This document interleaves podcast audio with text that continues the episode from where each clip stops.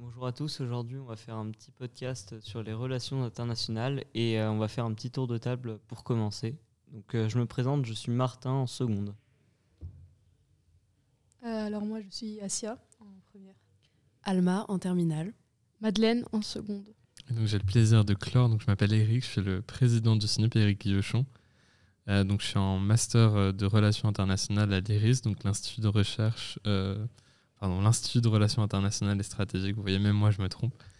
Euh, et euh, donc je travaille euh, en même temps chez Business France, donc l'agence d'État de promotion du commerce international et des investissements étrangers. Je dirige une boîte de conseil en intermédiation commerciale et je ne suis pas là pour parler de tout ça, mais pour parler de relations internationales et notamment du CINUP, sachant que je suis donc président du CINUP, qui est le comité interuniversitaire des Nations Unies de Paris, qui est donc une fédération de 21 associations à peu près avec 2300 à 2500 adhérents, euh, organisant des événements euh, multiples, euh, visites d'ambassades, conférences, colloques. On a aussi de la rédaction, de la recherche, et on fait beaucoup de formations. Voilà, pour initier les gens et les jeunes gens surtout aux, relations internationales, que ce soit dans le cadre universitaire ou lycéen.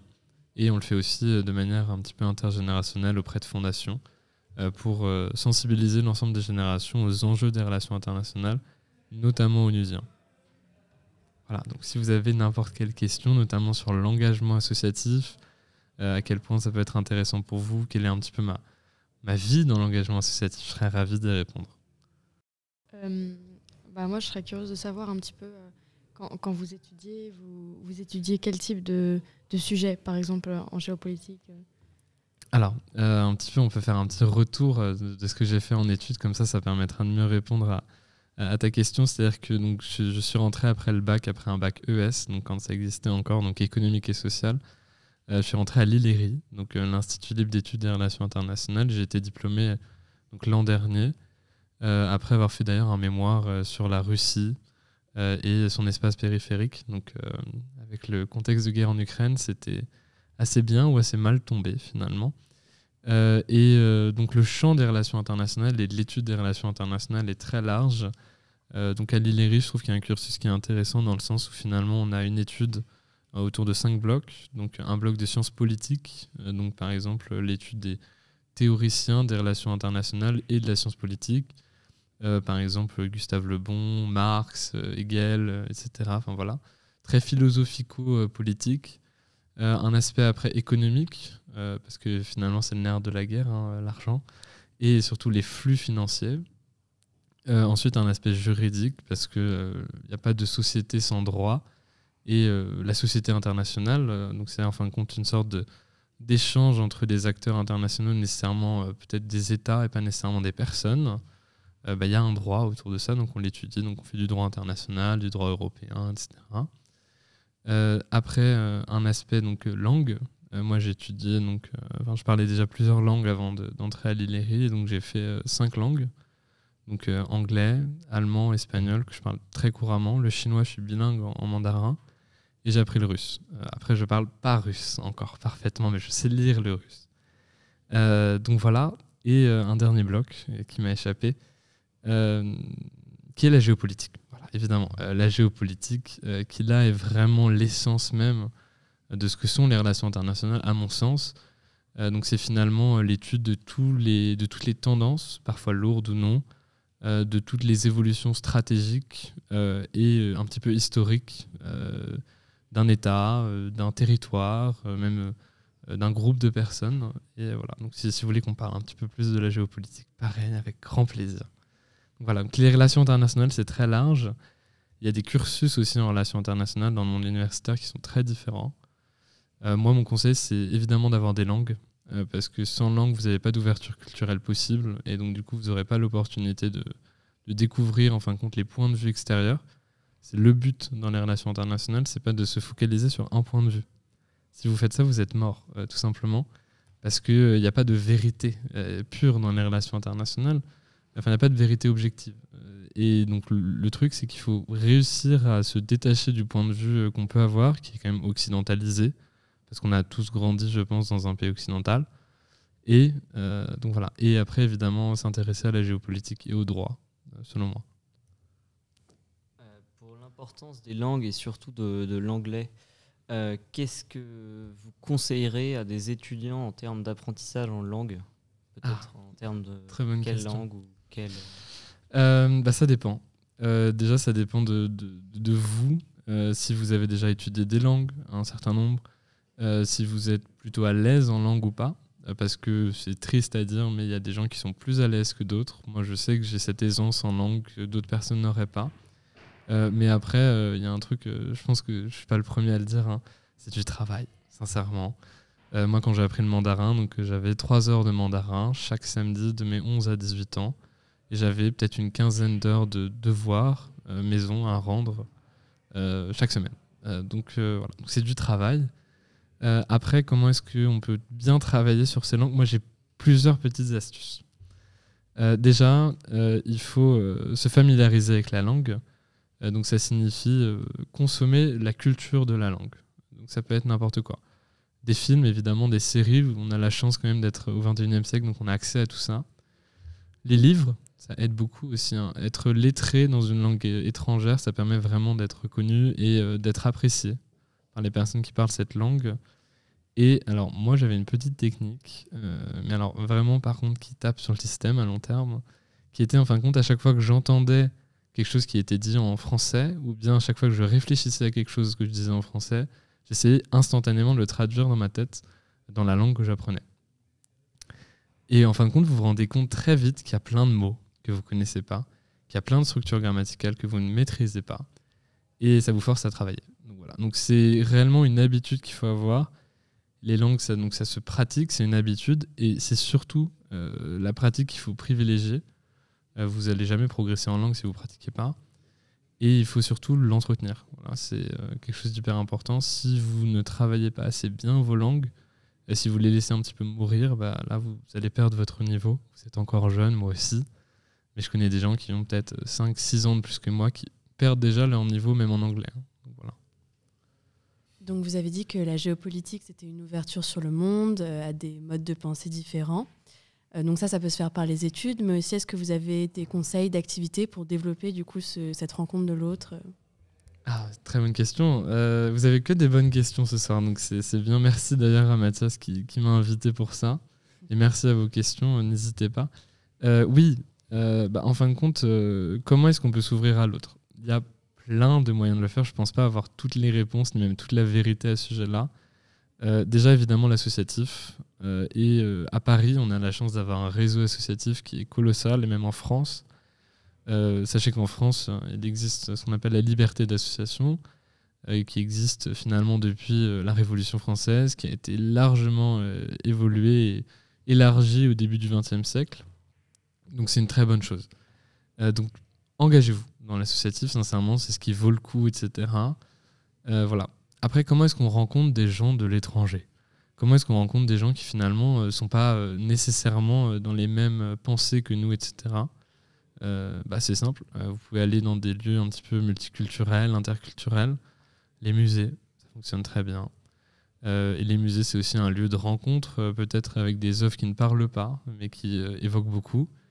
Euh, et euh, bah, ensuite, voilà, euh, toujours être ouvert à l'autre, que ce soit à travers des discussions. Il y a énormément de, centres culturels, par exemple à Paris, donc qu'ils soient chinois, américains. Il y a même des centres cul- culturels donc d'Amérique centrale, d'Amérique latine. Il faut finalement se ruer dessus parce que ça vous permet aussi à vous déjà de pratiquer par exemple une langue étrangère si vous l'apprenez et de découvrir ce que fait un peuple et bah, aussi cultivez-vous réellement. Euh, aller au musée, euh, lisez des livres euh, qui par exemple sont traduits en français mais qui ne sont pas des livres français à la base. Allez voir euh, des œuvres de cinéma, hein, n'importe lesquelles. Même pour vous dire, hein, moi j'avais eu un cours en, première année, je m'en souviens très bien, sur, sur le cinéma, enfin compte le soft power par le cinéma. Le soft power, c'est le moyen, en fin de compte, d'élargir sa culture et de peser sur un agenda politique. Et donc on parlait de cinéma. Et on a eu un cours de 4 heures sur l'importance des Marvel et à quel point ça avait été quelque chose d'hyper important pour le soft power américain. Donc voilà, donc euh, les, livres, euh, ça fonctionne très bien, mais le cinéma, ça fonctionne très bien. Les expositions, même les séries, ça permet de déterminer un, un vrai point de vue et de comprendre un, véritable habitus en quelque sorte euh, par rapport à ça. Donc c'est comme ça qu'on découvre d'autres cultures, selon moi en tout cas. Et euh, du coup, c'est quel genre d'organisme qui euh, emploie les, les, personnes qui travaillent dans vos domaines enfin, par la suite? Ah, plutôt privé ou public? Ouais, alors, moi, le problème, c'est que j'ai un. Bah, déjà, rien qu'à Business France, Business France, c'est un EPIC, donc un établissement public à caractère industriel et commercial. Donc, j'appartiens euh, au secteur public, mais je ne suis pas fonctionnaire. Euh, et en fin de compte, j'ai un statut de salarié. Donc, euh, en fin de compte, c'est à la fois public et privé. Même les financements de Business France. Donc, voilà. ça me concerne, ça me correspond très bien. parce qu'en fin de compte, moi, j'ai un profil quand même à la fois très public, euh, j'ai passé euh, certains concours et euh, en même temps très très privé parce que je gère une boîte de conseil, etc. Honnêtement, dans les métiers des relations internationales, il y a de tout et bah, c'est l'avantage. Moi, je ne le savais pas quand j'étais au lycée. quand on vous dit métier des relations internationales, vous pensez à quoi directement y a, Je sais, il y a une fonction à laquelle vous pensez. Je pense que tout le monde pense à diplomate. Oui, voilà, diplomate, donc ambassadeur, qui est le plus haut des diplomates finalement. Euh, ça, c'est un pourcentage, mais infime de personnes. Euh, voilà. Euh, sachez qu'en France, par exemple, bon, plus maintenant, mais il y a encore un an, il y avait un concours pour entrer dans la fonction diplomatique. Là, maintenant, c'est en pause, donc on ne sait pas comment ça va être. mais pour le cadre général et le cadre d'Orient, donc en catégorie A, c'était 15 places. C'est-à-dire que chaque année, il n'y a que 15 places, pas, que 15 personnes qui deviennent ambassadeurs, mais c'est-à-dire qu'en fin de compte, il y a euh, en gros qu'une quinzaine de personnes qui chaque année peuvent arriver à ces fonctions-là.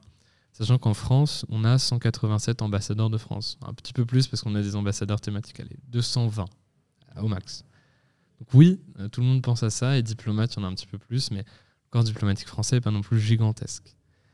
Et c'est une très bonne chose. Euh, dans le sens où finalement, il y a beaucoup d'autres opportunités qui sont bah, peut-être même beaucoup plus intéressantes que la fonction diplomatique. Euh, si vous aimez l'argent, euh, il y a énormément de moyens. Non, mais je, parle de vraies choses.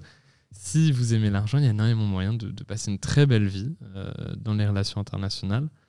Et ça passe par plein de métiers. Alors, des métiers peut-être un petit peu plus sympas comme le conseil. Donc, ça peut être du conseil en affaires publiques, en affaires politiques, en juridiction internationale, ou bien ça peut être du conseil en, lobbying.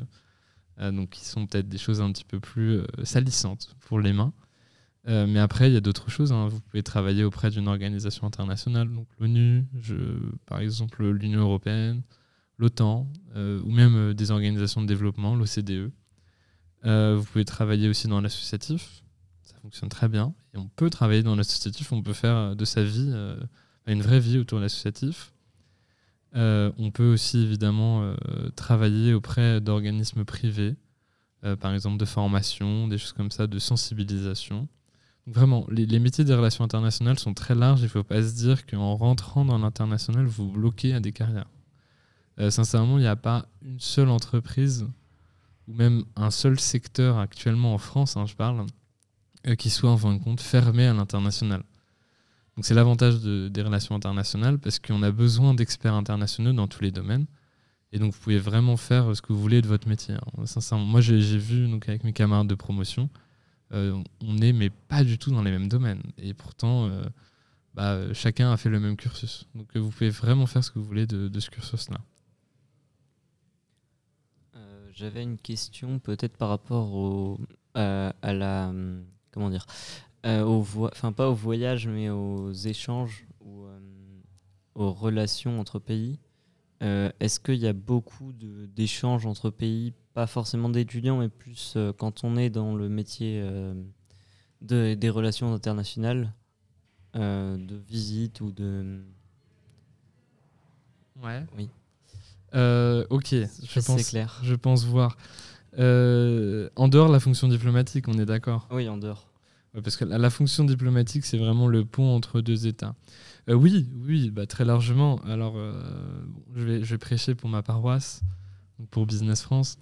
Euh, mais c'est sûr que par exemple, euh, à Business France, il y a énormément de, personnes que je connais donc, euh, qui ont travaillé à l'étranger dans un bureau de Business France. Mais il n'y a pas que ça. C'est-à-dire qu'en fin de compte, dans le reste des métiers des relations internationales, nous par exemple au CINUP, on a des partenaires internationaux avec qui on échange de manière régulière. par exemple, un des partenaires qu'on a, c'est l'université d'Harvard. bon, on ne s'est pas déplacé à cause de la Covid, vous vous en doutez, mais on a toujours l'opportunité d'avoir des échanges avec eux. On doit aller par exemple au mois de juin en Pologne pour un, forum, format Normandie. Donc il y a un forum de négociation entre trois États. Euh, voilà, on a toujours l'opportunité de faire ça et c'est surtout quelque chose de très intéressant, mais ce ne sont pas des vacances. Hein, voilà. Euh, on a toujours l'impression que quand on travaille dans l'international, on part en vacances. Pas du tout. Euh, et c'est beaucoup plus éprouvant, hein, d'ailleurs, ce genre de, déplacement. Mais oui, on voyage beaucoup, mais l'avantage quand même qu'il y a eu depuis la Covid, et ça, sincèrement, je le, je le souligne, c'est qu'on a vraiment réussi à travailler à distance. Euh, voilà, les outils numériques, Teams, Zoom, etc., je pense que vous utilisez aussi, euh, se sont vraiment développés, ce qui permet aussi de limiter le nombre de voyages peut-être futiles euh, et vraiment de se concentrer sur des choses importantes.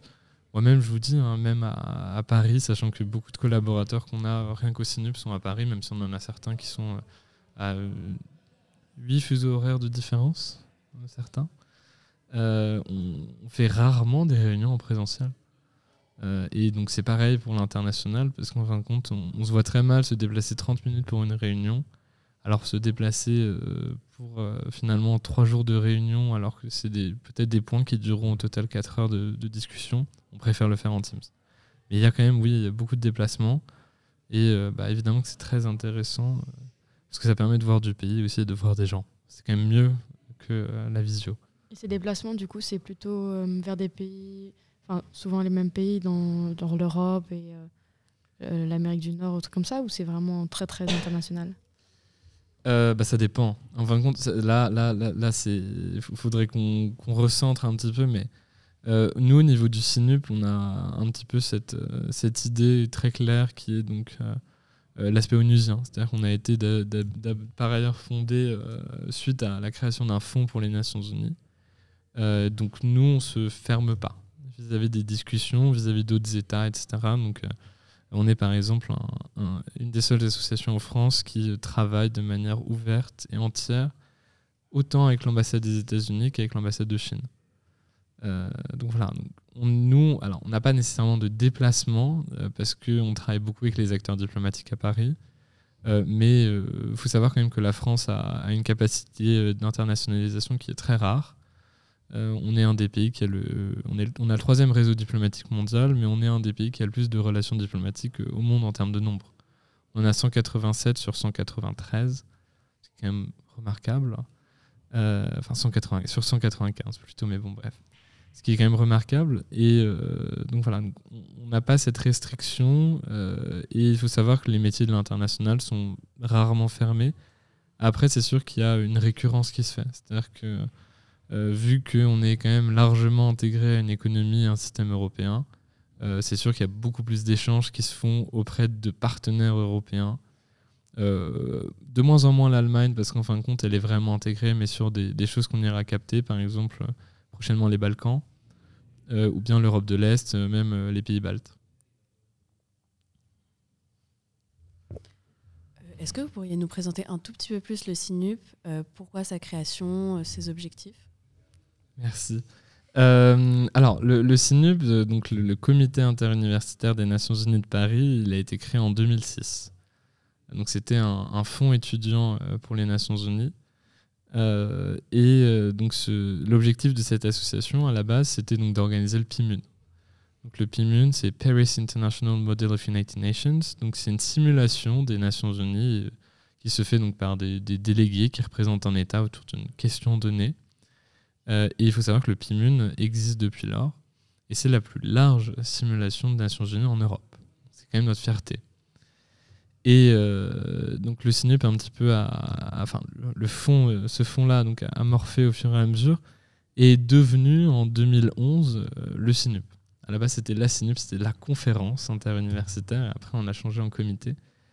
et donc voilà. moi j'ai été le président du CINUP en juin 2021. Euh, et on est passé, on a une petite restructuration, c'est-à-dire qu'on est passé de 6 membres du bureau à 90.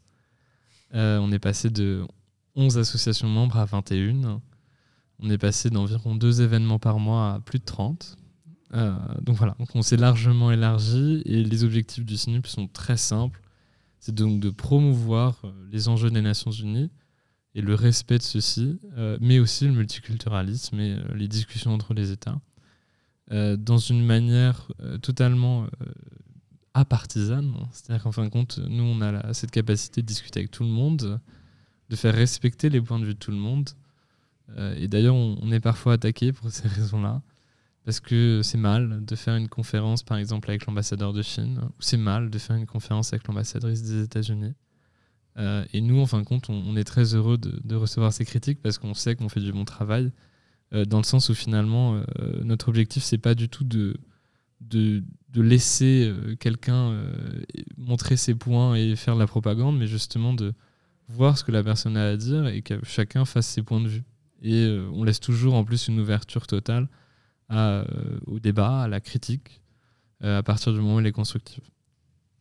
Et du coup, tu es président du CINU, parce que tu pourrais nous expliquer comment, quel parcours tu as effectué pour arriver à ce poste qui est quand même important? Oui, c'est un, parcours assez particulier et en même temps assez classique. Euh, donc j'étais pour le PIMUN 2020. Euh, oh non, je vais repartir peut-être plus loin. Euh, alors moi j'étais au lycée à, Saint-Louis-Saint-Clément, donc c'était à, Viry-Châtillon. et donc bah, ce que je faisais donc, dans ce lycée-là, c'est que j'avais découvert les MUN grâce à une prof de SES, e Madame Baroni. Je m'en souviens toujours. Et donc c'était très sympa. Et euh, j'avais pris un grand plaisir à faire ça. Et on s'est dit, avec des gens de, mon lycée, eh ben on va faire une association de MUN. Euh, donc on, a fait ça. On a organisé un MUN, ce qui était extrêmement plaisant. Euh, et ça s'est bien passé. quand je suis rentré à l'Illéry, donc je suis rentré dans une association qui s'appelait Illéry MUN, donc encore des MUN, toujours finalement. Euh, et euh, donc la, présidente de l'époque, euh, Esa, avec qui je m'entends toujours très bien, donc était, était une des seuls membres du bureau. Le bureau était très restreint, l'association était avec une dizaine de membres. Et moi, j'avais déjà l'expérience des MUN, donc je me suis dit que j'allais aider justement cette présidente-là. Et donc voilà. et bah, une chose se faisant après une autre, j'ai été élu donc à la fin de l'année universitaire, enfin en vrai c'était en mars, euh, donc président d'Illerimune, sachant qu'Illerimune faisait partie du CINUP. Le CINUP, c'est un réseau euh, d'universités et euh, d'associations de Nations Unies à Paris. Et donc c'était très sympa. Donc j'avais le plaisir de siéger au conseil d'administration, ce qui n'est pas un plaisir, sachez-le. si un jour on vous dit que vous devez siéger dans un conseil d'administration, vraiment prenez un bouquin ou quoi que ce soit, ayez de quoi vous occuper. Non, je rigole, bien sûr que non. Mais donc voilà, et euh, ce qui s'était passé, c'est que euh, j'avais découvert un petit peu le Sinup. Euh, j'avais aussi découvert la façon dont il fonctionnait un peu mal aussi, je l'avoue. donc voilà. Mais bon, je me suis focalisé sur mon année en tant que président du l'ERIMUN, donc, le mandat donc 2020-2021 qui était en ligne à cause de la Covid. Mais malgré ça, on a réussi donc à multiplier par 10 à peu près le nombre d'adhérents ce qui était quand même une prouesse qu'on a réussi d'ailleurs à garder avec le mandat suivant, parce que j'étais deux ans président de l'Immune. Et j'ai été élu président du CINUP en 2021. Euh, et euh, bah, voilà, on a fait aussi un petit projet d'élargissement euh, qui s'est assez bien clos. Et donc j'ai été élu à un, vote près, d'ailleurs. Voilà, donc vraiment sur le fil du rasoir, j'ai une question. Qu'est-ce que ça a apporté votre engagement associatif dans vos études? Très bonne question. Euh, bah, euh, l'engagement associatif, honnêtement, euh, c'est le meilleur choix que vous pouvez faire quand vous faites des études ou même quand vous êtes au lycée. Enfin, quoi qu'il arrive en fait. Même si vous êtes professionnel un jour, même si vous êtes vieux, je suis sûr que vous serez vieux, il le faut s'engager. Voilà. déjà, ça permet de rencontrer des gens. parce que c'est très bien de côtoyer vos amis du lycée, de l'université, etc., du travail. mais bon, c'est sympa, mais on, les connaît au bout d'un moment. Et puis surtout, euh, ça permet donc d'avoir cette diversité d'opinions, d'avoir un maximum de personnes qui soient euh, sur des points de vue différents, et surtout de rencontrer des gens qui ont peut-être les mêmes passions que vous. Euh, ce qui fait qu'aussi, bah, on s'entend mieux. ensuite, ça permet évidemment de se créer des connaissances et des compétences. là, ça paraît, je pense, logique. Déjà, les connaissances. Ben, en fin de compte, moi, j'étais aussi, enfin, j'étais à Elirimun, ensuite j'étais au CINUP. le fait d'organiser des conférences de manière régulière avec des ambassadeurs, des hommes politiques, ben, ça faisait qu'en cours, on me parlait d'un sujet. Et en fin de compte, j'avais discuté de ce sujet peut-être avec un des acteurs de la question. Euh, pour vous dire, euh, quelqu'un d'ailleurs qu'on a fait intervenir avec Mathias euh, à Louis le Grand, Jean-Yves Berthaud, qui est un très bon ami, qui a été ambassadeur de France en Afghanistan. Récemment, j'ai eu un cours sur la médiation par, par le dialogue à la fin des années 90 entre la France et l'Afghanistan. Il se trouve que c'était Jean-Yves Berthaud qui faisait ça. Et moi, je discute de manière régulière avec lui. Donc c'était beaucoup plus agréable. Et en fin de compte, l'associatif, ça permet ça. Et enfin, la dernière chose, sincèrement, l'objectif ultime des études, c'est de trouver un travail, généralement après. À moins qu'on soit très sophiste, ce qui est bien aussi. Mais dans 99% des cas, c'est ça. Et euh, avoir donc des compétences, c'est-à-dire en fin de compte, euh, utiliser des outils que vous n'utilisez pas généralement dans la vie euh, étudiante. Donc organiser des listes, savoir organiser des réunions, etc. toutes ces compétences-là. ou même gérer un budget on vous apprend pas à gérer un budget en relations internationales, en tout cas, pas du tout. Donc ça permet en fin de compte d'avoir une vraie responsabilisation, quasi gestion d'organisation, d'entreprise, etc. Et donc finalement bah, de, vous forger un petit peu plus. Et bah, je le vois, ça, fait, ça crée aussi beaucoup de maturité, peut-être par rapport à d'autres personnes qui n'ont pas fait d'associatif.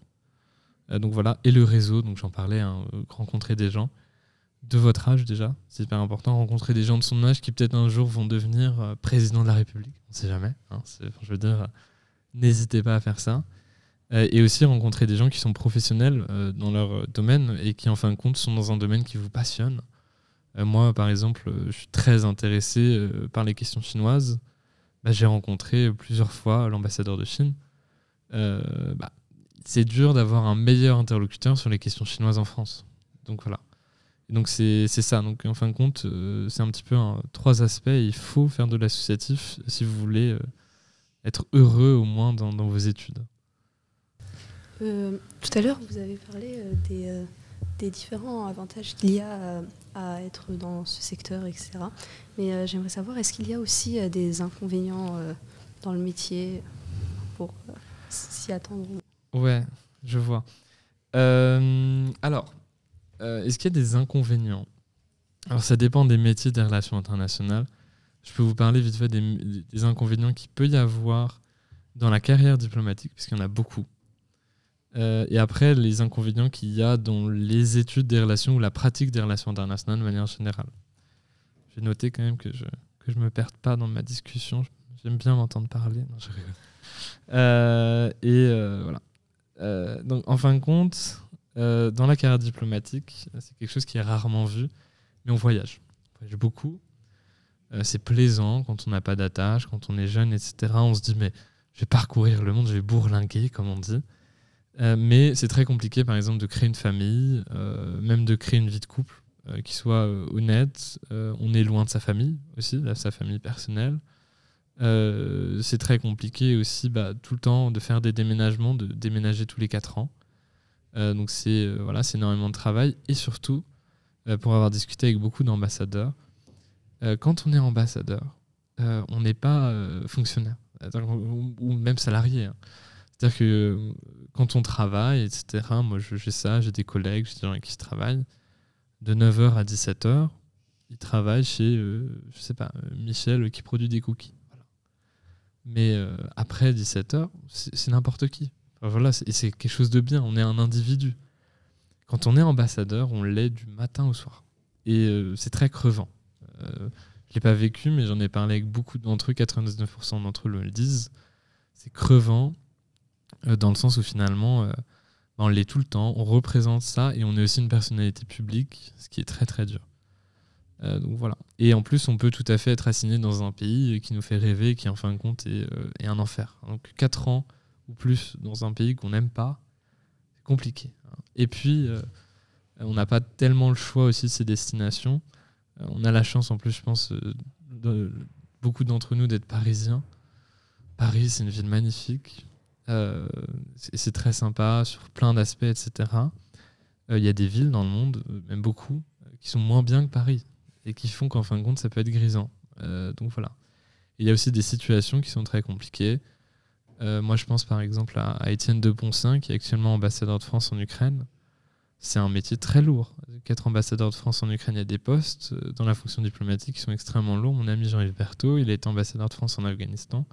À la fin des années 90, quand il y avait les talibans, euh, jusqu'au euh, lendemain à peu près du 11 septembre, donc il a vu les talibans arriver et se faire renverser. C'est quand même quelque chose de très très violent.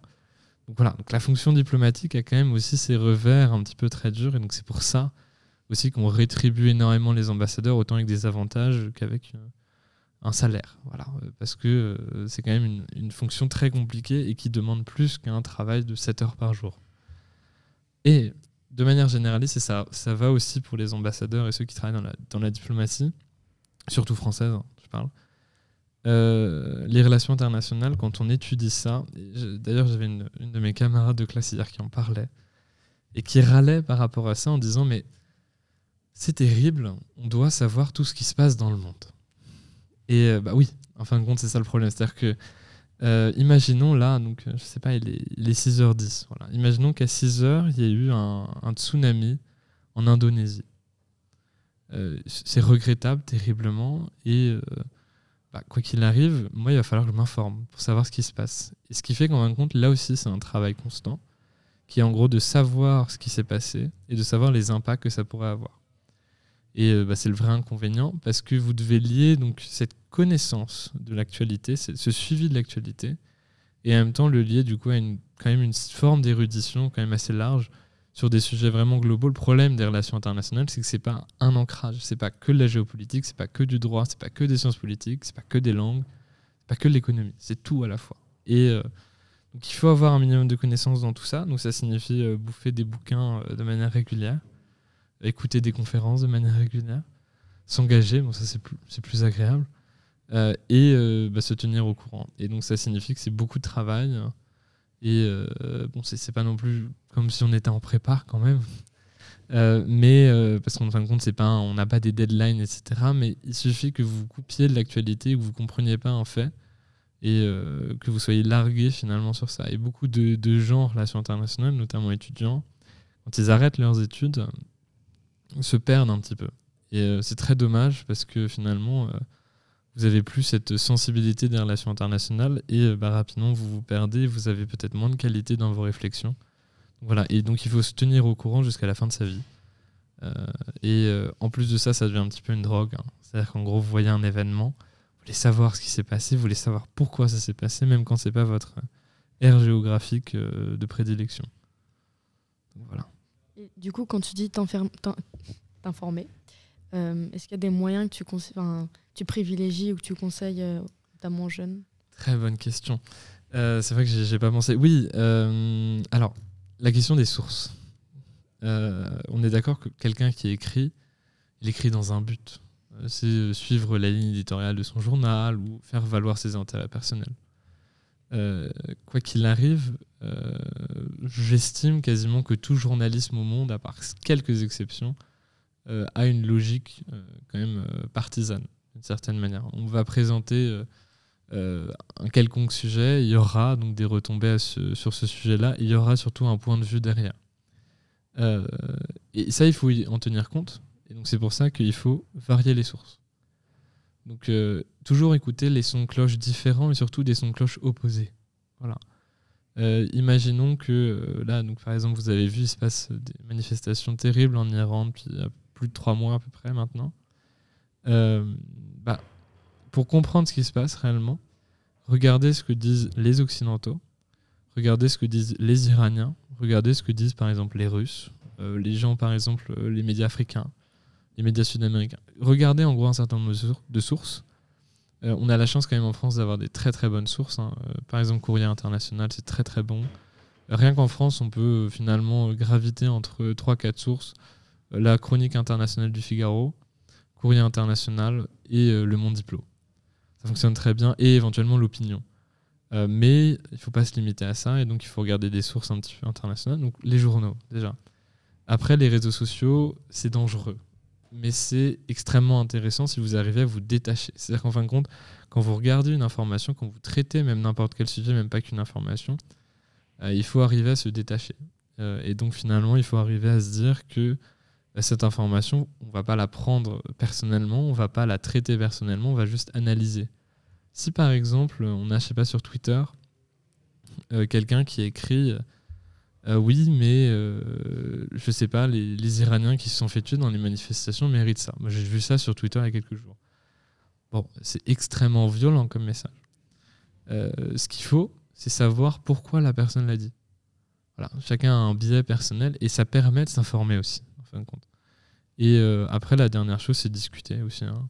Discuter avec des gens que vous connaissez, par exemple, qui s'intéressent à ce sujet-là ou quoi que ce soit, ou discuter avec les différents acteurs ou euh, ennemis de ces acteurs-là pour voir leur point de vue. Et après, bah, euh, en tirer votre vérité. Il n'y a, pas de vérité absolue, mais à moins que vous ayez vécu les événements, et encore, c'est très compliqué d'avoir une vérité absolue sur un événement qu'on a vécu.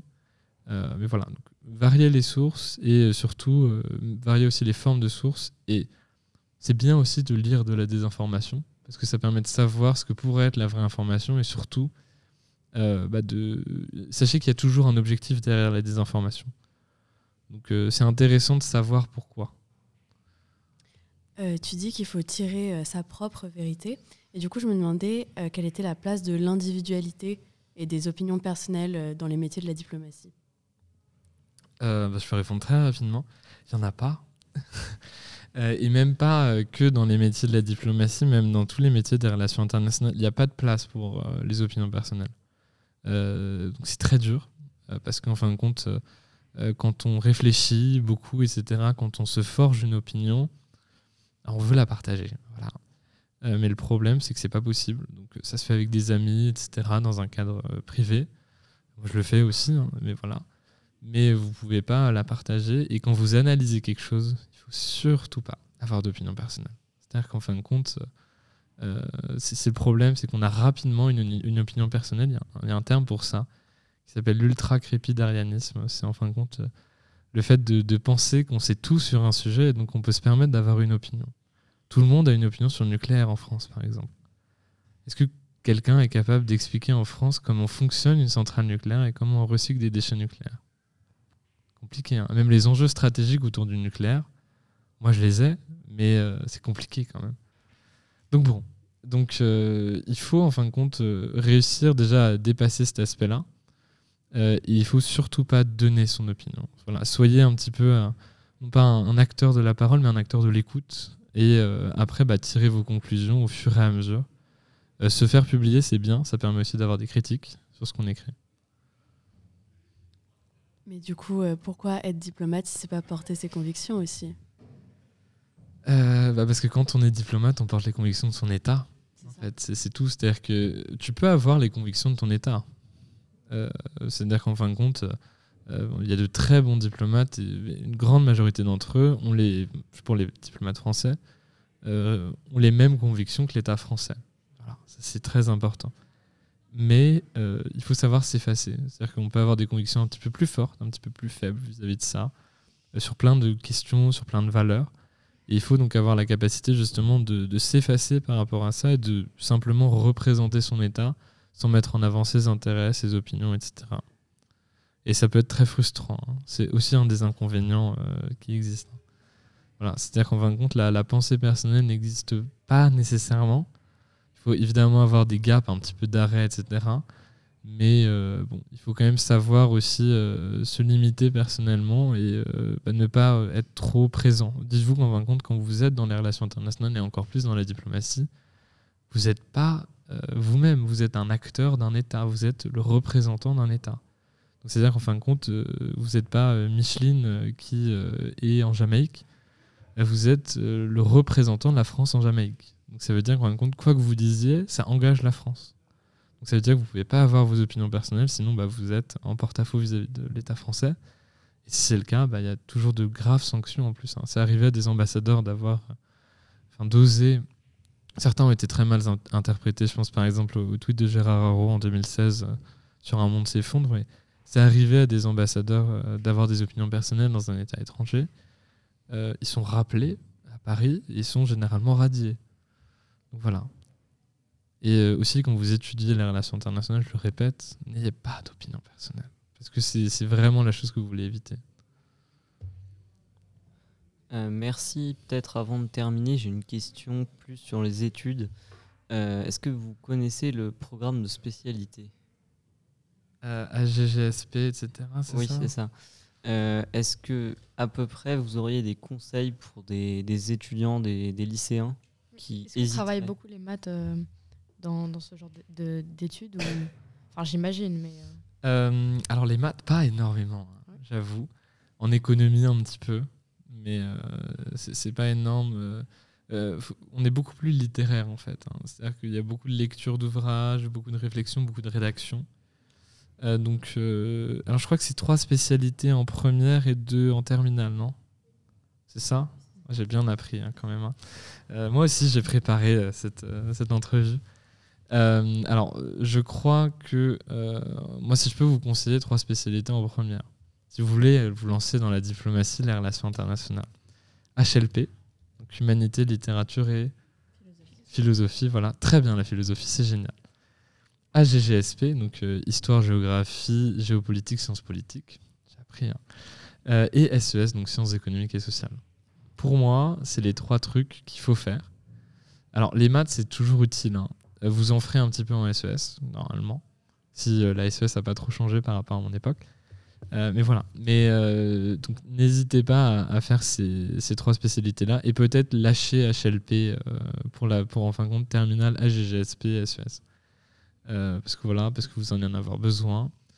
et parce que être littéraire, c'est très important. Avoir une capacité autant de lecture que de rédaction, savoir structurer votre pensée, euh, comme vous voyez là, euh, quand je, fais mes, mes, réponses, vous pouvez voir, il hein, n'y a rien quasiment décrit sur mon carnet. Euh, parce qu'en fin de compte, j'arrive à structurer ma pensée parce que j'ai beaucoup écrit auparavant. parce que je sais écrire. Donc, essayez de structurer votre pensée d'abord sur le papier. Et ça vous permettra aussi de devenir un vrai professionnel, même en général. Et sur les relations internationales, il faut savoir structurer sa pensée.